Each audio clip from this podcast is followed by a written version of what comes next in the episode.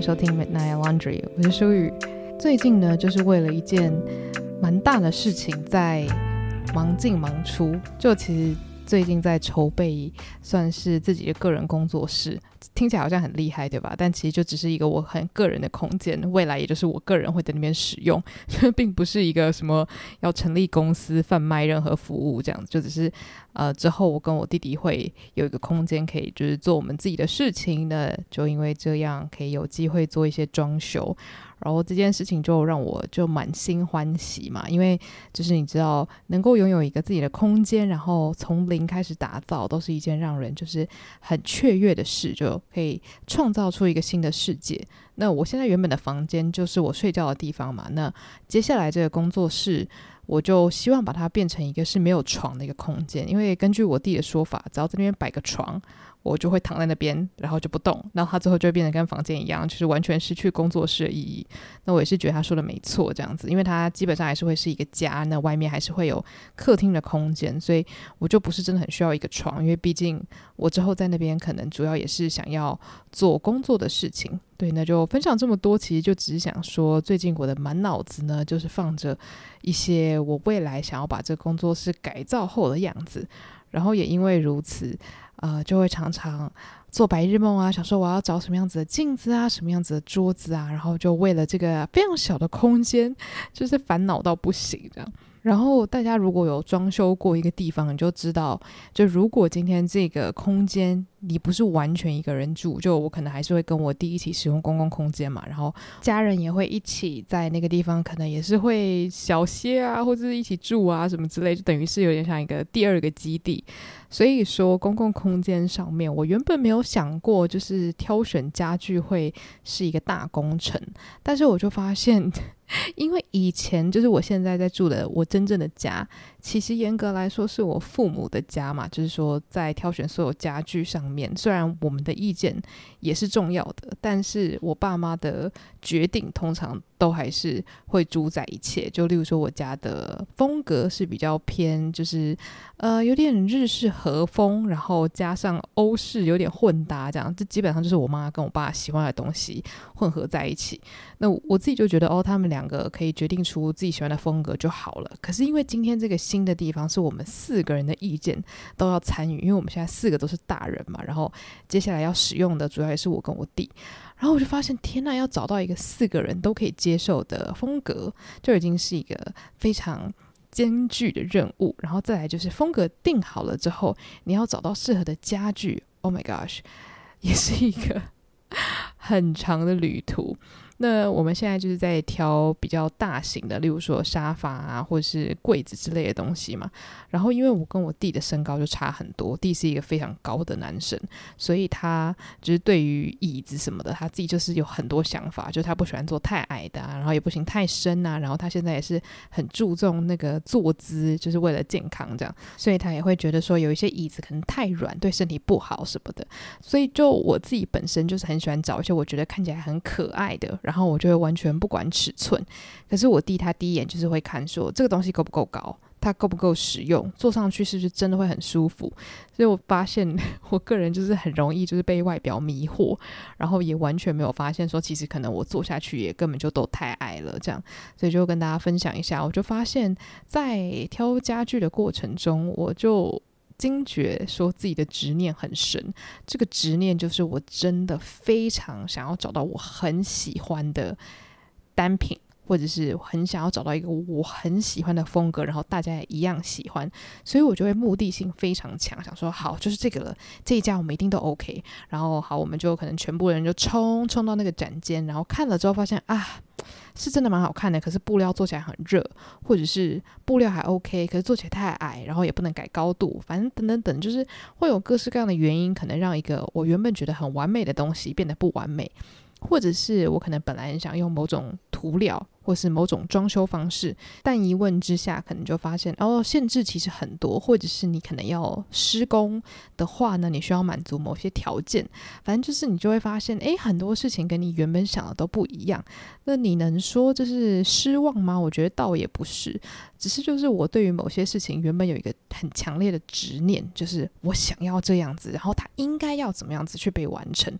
我就觉得他其实还蛮清楚的点出我的一个盲点，就是我把所谓的 how 全部都想好，就是我要如何到达 A 点，我要如何到达这个终点，就是拥有一个喜欢的空间。中间这条路程，我想得很确切，就觉得好，我要去这间店，我要去这个厂商，我要这个那个这个那个。但是我没有想过说，其实很多时候你在挑选一个适合你的家具的时候，你是要去很多地方，然后也许你会在一个真的你从来没有想过的偏门地方，或是你从来没有想过会卖这个家具的这个地方，就找到了一个很适合你的东西。所以后来我真的就是很认真的，一开始是有点半放弃式的，就说好了好了，随便啦。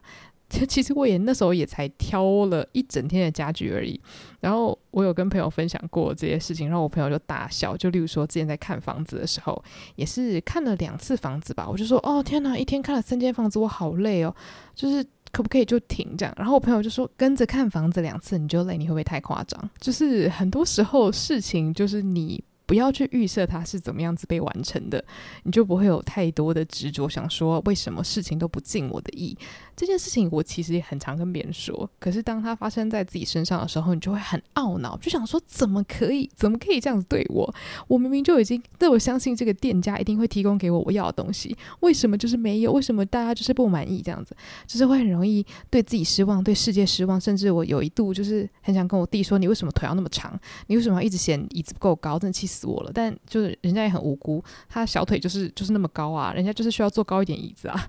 就是会开始有点失去理智这样。总之，我现在就是认真的，就是深呼吸，然后告诉自己说，没有关系，一定会在最适合的时间找到最适合的家具的，也不是说一定要在我喜欢的一些店家才会有我要的东西。啊，真的是希望大家为我集气。我相信最后出来的空间一定会是非常舒适，而且符合我们所有人的喜好。然后也非常期待我自己的工作室呢，可以就是充满我的个人风格，没有人可以阻止我放一些奇怪可爱的东西在里面。这样好，那今天要聊的主题呢，可以说是跟这个开头的分享完全没有关系。呃，今天要聊的是关于我的童心未泯这件事情。那在这之前，一定要先分享一下，就是。很多人都会说，就你生了小孩之后，就会开始想要疯狂晒阴嘛。然后通常身边的人都会觉得说：“天呐，好烦，好烦！”就是小孩又不是说特别可爱，又不是像网络上看到那种胖胖宝宝，就是这么的疗愈。为什么要一直 po 自己小孩的照片？就大家以往应该常常听到这样子的说辞。那我自己听到的时候呢，我是抱持着很中性的看法，因为当然我自己本身就是很喜欢小孩，很喜欢婴儿的一个人啦。我就在网络上很喜欢看那种婴儿宝宝的影片，可是我也可以理解，就是你可能看到陌生人或者是不是很熟的朋友一直分享自己小孩的照片，你可能会觉得很烦这样子。我就觉得哦，两种情况好像都有可能。然后我身边是也没有什么晒婴魔人，直到。我身边的堂哥跟表哥刚好都生小孩了，我就发现说，诶，我身边真的开始有很亲近的人，就是会分享可能婴儿啊，或是在家庭群组就会抛宝宝的照片这样子。那在这。两个表哥跟堂哥就是生了小孩的刚开始呢，我都没有什么机会可以见到，就是这些宝宝们。主要也是因为疫情啦，所以就可能很多活动，这些宝宝可能也不会去参加，因为到人多的地方就是比较危险嘛。那时候疫情还比较严重的时候，但是现在他们可能差不多快一岁，或者是诶，可能也没有一岁啊，就可能七八个月，然后有的可能快两岁左右，就是会比较频繁的在一些社交场合跟这些宝宝们见面。然后我就彻底，真的是彻彻底底的体会到为什么人类要晒婴。我最近真的是被我的小侄女就是迷到不要不要的那个疯狂程度，跟大家形容一下，就是我可能跟我的小侄女见面，然后一开始可能很不熟啊，她也不知道我是谁，然后她也不敢给我抱，然后我就会一直在她旁边唱歌跳舞啊，吸引她的注意力啊。然后虽然她不敢给我抱，她也不想要就是碰到我，可是她眼睛就离不开我。然后因为就是我看起来就像一个大怪咖，就是在那边一直唱唱跳跳，然后。就是做一些很奇怪的动作逗他开心这样子，然后后来他开始比较相信我，比较就对我越来越有兴趣的时候呢，他可能就会在我面前吃东西啊，然后我可能会一直称赞他，我说你的手手好可爱呀、啊，姐姐好可爱呀、怎么那么可爱？然后他就会开始笑，而且我的小侄女呢，她个性非常的特别，她就是一个非常非常冷静到炸裂的宝宝，就是你跟她做什么或者说什么。他都会很冷静的看着你，就是瞪着他可爱的小眼睛观察整个世界，但他不会轻易的发出任何的叫声，或是讲话，或者是哭泣或尖叫都不会。然后当他真的就是被你逗乐的时候，他会微微的一笑，或者是不发出声音，可能张开嘴巴的笑。哦，我跟你讲，就是你那一秒钟，你会觉得你得到全世界。然后我就会就是更变本加厉继续跳一些很奇怪的舞啊，或者学那些会发出声音的娃娃在那边扭动啊，然后就希望可以博得他的一笑这样子，然后就真的觉得自己好可悲，很像疯子在那边一直扭来扭去。可是真的很值得，就是可能我一跟他玩，然后那个下午就拍了好几张照片，然后隔天呢，或是接下来的一个礼拜，我在无聊的时候，我就会打开我的手机，然后看着他的照片，然后真的就是痴痴的傻笑。然后有时候看照片就觉得哦，真的好不够，然后就会去家庭群组，或者是可能我阿姨呀，或者是他们的爸妈，就是我表哥啦，他们可能就是会有账号，然后上面就放自己小孩的照片啊，或者是可能拍他跟玩具在玩啊，或者他在笑的影片啊，然后我就会在 IG 一个一个影片就是都收藏，然后也就是无聊的时候会拿出来看，然后就觉得说哦，怎么那么可爱，然后就是一颦一笑，你的心都会被他牵动。我就觉得，真的是见了面之后，你对这个婴儿，应该说所谓见面三分情，可能也可以套用在你跟婴儿的关系上面吧。就是当你实际上接触过这个宝宝之后，你对他的爱就是不减反暴增。就我觉得可能也是因为这个小侄女她的个性真的太特别了，就是你跟她在一起的时候，就会觉得她这个灵魂怎么那么的好玩，就是她怎么可以这么冷静的看全世界。然后像有时候我跟我妈可能就会跟她讲说：“哇，你的手手怎么那么好看？”就是一直称赞她的手很漂亮，她真的很开心，她会微笑，然后就会越来越笑得很开心。然后我就觉得哇。真的好幸福哦！就是你，你跟他说一些很美好的话，你跟他说，我真的觉得你好棒啊，你的手怎么那么可爱的时候，他好像可以感觉得到你在给他一个很好的讯息，然后他也会回报那样子美好的表情给你看。我不知道，可能是我自己脑补了，但是我就觉得跟他相处的时候，我就觉得世界真的就变得很单纯。所以说，很多人可能都跟我讲：“诶，你那么喜欢跟小朋友相处啊，每天在那边看婴儿影片，笑得不要不要的，那你是不是很想生小孩？是不是很想成家立业？”我就说，我对于成立家庭或是结婚生子这件事情是有向往的，可是我觉得他跟我喜欢婴儿这件事情并没有直接的关联，就像是我很喜欢看扁脸猫的影片，但这不不代表我想要养扁脸猫。就我觉得很多人应该都是这样吧，喜欢一个东西跟负起一个非常大的责任，我觉得这是两回事。就像是我可能很向往浪漫的感觉，很向往恋爱的感觉，可是你说是不是因为向往恋爱，我就非常觉得我一定要结婚，或者我一定要找个人立刻谈恋爱？我觉得这反而是分开的，而是。当下实际上的情况是否让你觉得你可以付出这样子的责任？我觉得才是关于结婚生子，我会不会做出决定的一个判断标准嘛？因为就像是我朋友常常会很极端，就讲说：“诶，你那么喜欢小孩，我真的很担心你小孩两岁之后 你会把他丢掉。”这句话当然是很可怕，但就有点像是我对于小朋友的喜欢，就是我非常喜欢婴儿那种，真的是。纯粹肉肉软软到不行的那个状态，可是那跟生小孩养小孩，我觉得是两种完全不一样的事情。所以我自己是非常有自觉的，就尽管我是很爱婴儿，但是我绝对不会大声的说：“哦，养小孩就是你知道我的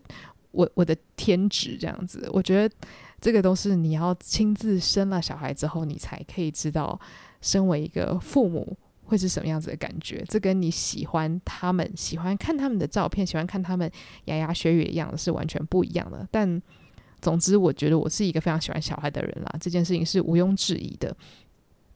然后我以前就只是觉得我好像是一个比较有母性的人，可是我后来又发现我在跟朋友相处的时候，我好像也没有很向往当一个就是所谓团体里的妈妈。我反而好像也算蛮喜欢被人照顾的，所以我就一直在思考说，诶，那我到底是有母性，还是我纯粹就是一个非常幼稚的人？就我相信我对于小孩是有很强烈的，就是想要照顾他们的心情。可是我觉得我自己好像并不是全然的，就是想要当一个照顾者。我觉得有一部分我很喜欢小孩子，或者是呃孩子的纯真。的那种感觉，我这边所说的孩子的纯真是指婴儿的纯真啊，我不是说那种什么，就是小孩子一定要什么都不知道那种纯真，就是我很喜欢那种婴儿的纯净感，我觉得主要也是因为我自己本身 就是一个幼稚鬼。因为呢，本集要稍微聊到的主题呢，就是我很喜欢看儿童节目这件事情。然后我知道之前有些人会以为我在开玩笑，或是纯粹只是就是比较幽默一点。这件事情跟幽默完全无关。我非常非常的喜欢看儿童节目。我最喜欢看的目前两个节目呢，就是《天线宝宝》跟《佩佩猪》。天线宝宝是我小时候跟我弟就非常喜欢的节目嘛，就相信跟我年纪差不多的人，可能小时候都有在看天线宝宝。然后我觉得天线宝宝它一直到现在都让我很喜欢的原因是，我觉得它的造型本身就是很简洁有力，然后再来就是我很喜欢。努努这个角色，就如果有看过《天线宝宝》的人，就会知道努努是里面的一个吸尘器。然后那个吸尘器它就是会吸一些脏东西，可它也很贪吃，所以它也会去吃天线宝宝的一些饼干。就是我就很喜欢这种很。贴近生活又无厘头的设定，然后呢，那个努努常常会去吃天线宝宝那个微笑饼干呐，然后我就一直觉得那个微笑饼干看起来好好吃哦。然后他们喝饮料啊，或是吃松饼啊什么的，都让我觉得就是内心很充满。满足感，然后就我常常会去 YouTube 搜寻一些天线宝宝的集数，然后就看天线宝宝一起做吃的，然后可能为了吃的在那边就是忙来忙去啊，或是被骗的团团转啊什么之类，就是你会打从心底的觉得说。这些给小朋友看的节目，他都在讲一些日常很琐碎的小事情，就例如说吃饼干，或是饼干被吃掉，或是找不到饼干。可是这些事情就这么这么的好笑，就是小朋友看了之后就会觉得哇，怎么那么有趣？一下饼干跑出来，一下饼干又不见了，或是一下帽子跑出来，一下帽子不见了。然后或者是就为了一个小小的东西，大家就在那边笑来笑去的这样子。所以我觉得我从小到大就是非常喜欢天线宝宝的这种无厘头的乐趣。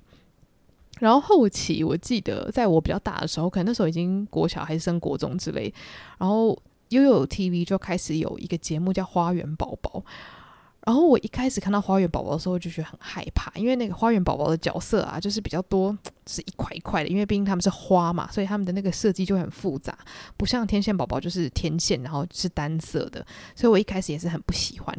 可是我那时候不知道是跟着我弟一起看，还是纯粹就自己转悠悠 TV 去看。看久了之后，也默默的觉得天哪，花园宝宝好好看。就是因为花园宝宝的角色虽然颜色很多，然后设计很复杂，可是它的那个设计呢，还是偏圆滚滚的形状。然后发现圆滚滚形状的东西看久了就很像甜甜圈，很像吃的，你就会越来越觉得它们很可亲。看久了之后，也觉得哦天哪，他们也好可爱，然后也是在做一些很天真烂漫的事情。所以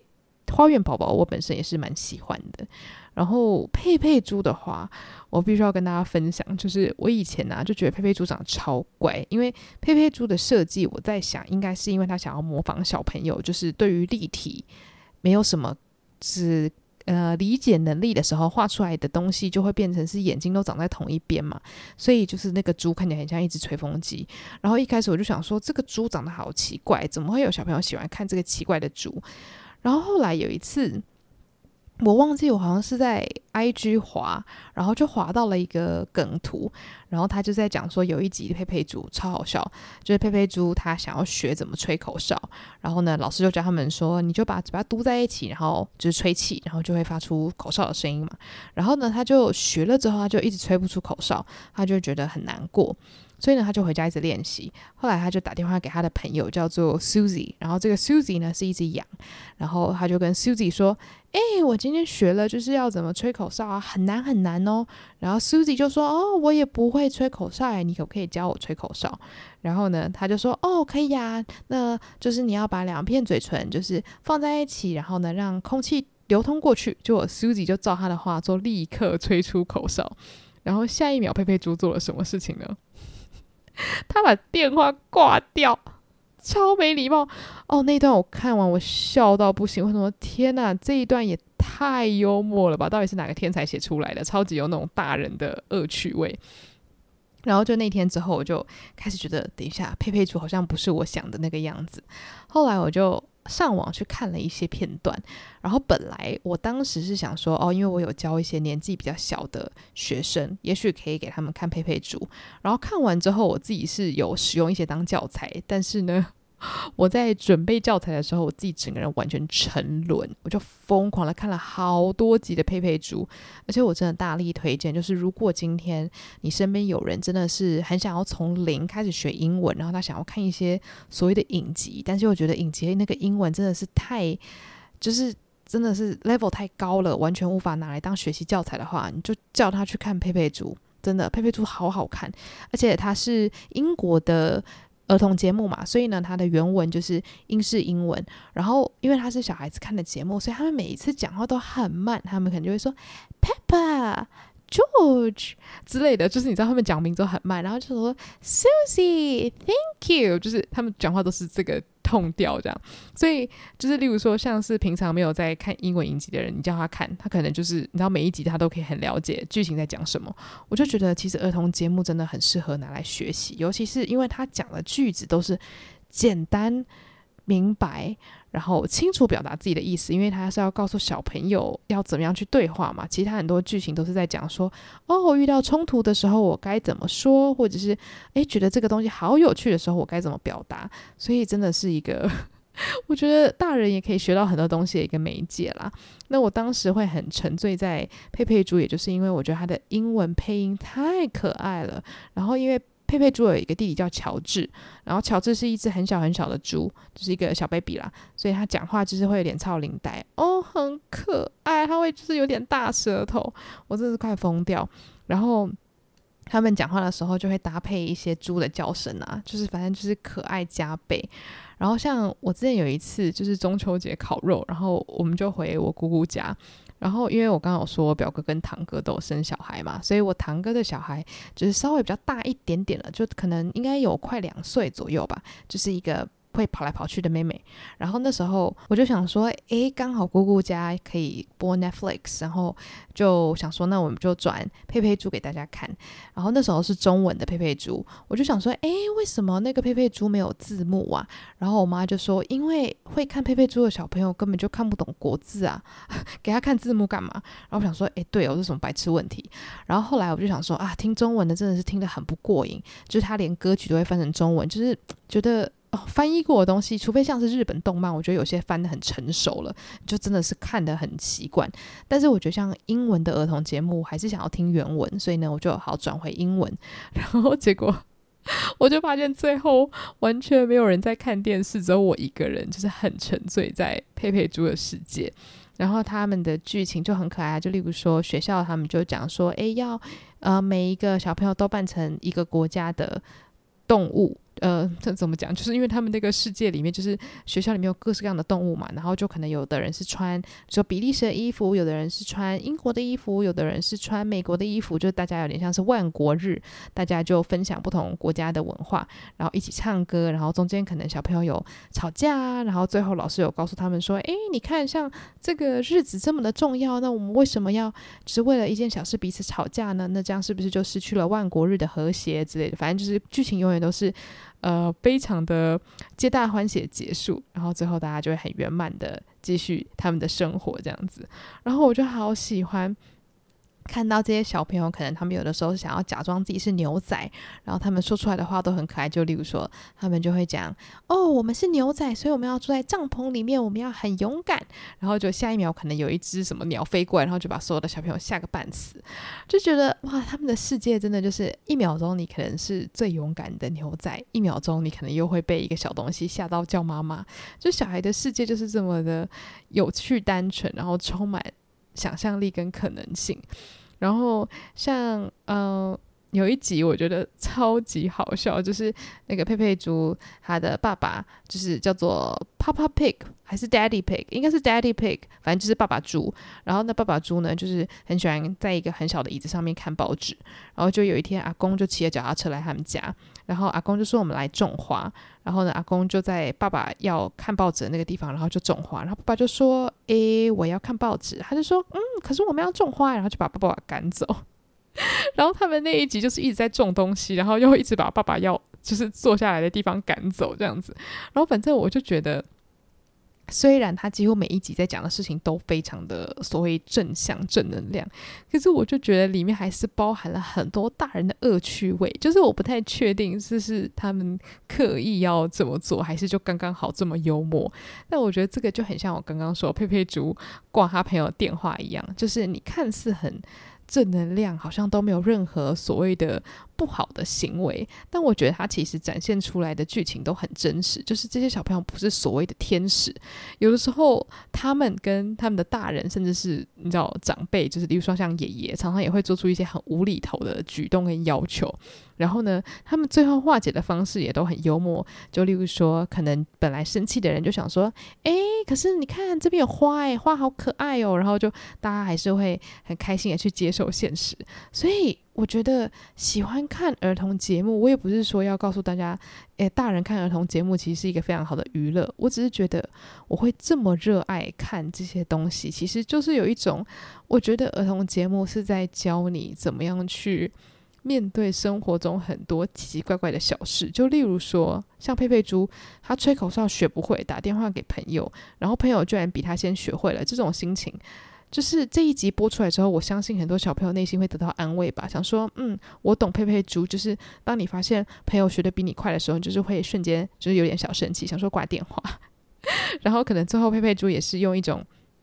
很有趣的方式，学会怎么样吹口哨了，或者是他没有学会吹口哨也没有关系，反正总是会有一天你会把这件事情学会的。就我觉得他没有要给你纯然的正能量，然后他也没有要对你说教，他就是纯粹讲述这些小朋友或是这些物种他们过了一天。就例如说有另外一集是讲说他们有一个。兽医，然后呢，这个兽医他就是会接到电话，然后他就会到处开着他的那个小直升机，然后去帮助所有的动物这样子。然后这一集就这么简单，好像去飞去三个地方，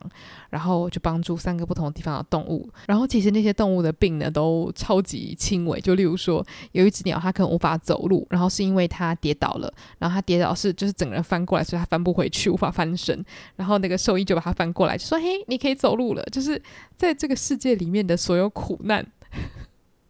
都还是很可爱。然后我这个人就是一个很喜欢看好结局的人，就例如说我看爱情，我一定要看爱情喜剧，就是我也可以接受悲剧。可是如果我今天是就平常日子，我想要挑一部片子看的话，我绝对不会去选那个我已经知道它会是悲剧的东西。真的是很少数，就可能演员是我挚爱的演员，我才有可能去打破这个惯例。我觉得这可能就反映我自己的人生观，就是我很。想要去看到每一件事情他开心的地方，就我当然也是会常常不耐烦啊，或是生气啊什么的，这些东西、这些情绪我都是有的。可是我不太愿意去看到一些负面的或者是充满批判性的东西。我觉得这个特点不一定是好的。就例如说，我可能很常会去回避一些比较激烈的争端。就例如说，看到一些文章或这些讨论串，当这个话题变得比较激动、比较尖锐的时候，我会下意识的直接回避。我不会想说我要去参与，然后可能试图的用柔软的方式分享我的想法。我会立刻有一种这个能量我 hold 不住，呃，在下先走一步了这样子。我的第一个反应永远都会是如此。所以在看任何剧集的时候，我也会觉得说，我想要看到很梦幻的世界，我想要看到一个很美好的结局。所以。我觉得相对来说，我自己的观影品味就会偏，呃，真的是那种很正能量派的啦。我真的不知道怎么形容诶，就是喜剧派的吧，或者是就是真的是浪漫收尾，然后圆满收尾的东西。我觉得这个就是我自己好像到目前为止都没有改变过的一个习惯。那当然，我觉得随着呃自己年纪渐长，我也可以去欣赏，就是某一些片它并不完美的结局，而且我也开始可以觉得说，其实这些所有的不完美都是我自己贴的标签。就例如说，王子跟公主在一起是完美吗？那王子跟公主，或是公主跟公主，王子跟王子没有在一起。这又是不完美嘛？就当然，我现在会去反思这件事情。只是我觉得，就是从小到大，我自己的第一反应，其实经常都会是我想要看到一个世界是让我可以全然的快乐的。那在很多剧集里面，当然你可以看到这些。不过我很意外的，就是渐渐的发现，我常常在儿童节目里面看到这样子的画面，然后也可以让我全然的觉得。世界真的还是有这么美好跟单纯的角落，然后我很开心有这些人制作这些节目给小朋友看。所以像有时候我可能跟我的小侄女玩，然后我发现她在看新闻，就可能电视上刚好在播，然后我就会说，你要不要跟我一起看天线宝宝？然后我就会播天线宝宝，然后我就发现最后 他在看我的脸，然后在看天线宝宝的人是我。我想说，Hello，请问我是在育儿我自己吗？我觉得真的太好笑，搞不好就是我的小侄女想说，我不想要看天线宝宝，我想要看一些就是更有内容的东西。但是我小侄女现在还完全不会说话，她是一个非常软绵绵的宝宝，所以我也是不知道我给她看了这些天线宝宝，她心中有何感想。但是我自己是有听说，就是天线宝宝它的制作是真的非常针对幼儿发展的，所以我觉得当然啦，小孩子可以不要看荧幕是最好，但如果要看的话，我自己 如果现在是有小孩，我应该会想要跟着他一起看天线宝宝。那我在这边也是许愿，如果未来有小孩的话，希望他也是天线宝宝的粉丝，或是快快乐巧虎岛也可以啦，我也蛮喜欢快乐巧虎岛的。然后还有佩佩猪啊，对，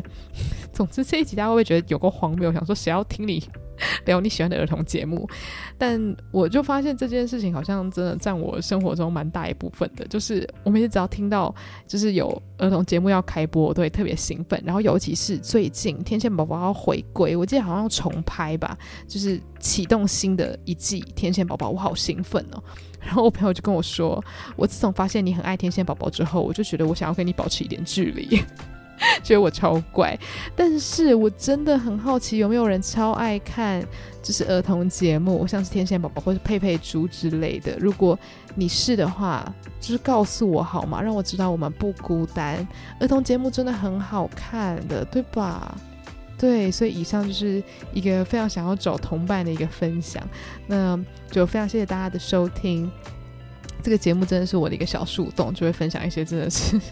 琐碎到不行的兴趣跟想法。那如果大家有任何想要跟我聊天的主题，或者是想要跟我分享你的听后感的话，都欢迎到我的 IG Andrea Lin 八五一一，所有的资讯都会放在下面的 Show Note。那我的主 Podcast 是午后女子会，那到所有的 Podcast 平台搜寻这个名字就可以找得到了，是两个女生的对谈。那我们就下集再见喽，拜拜。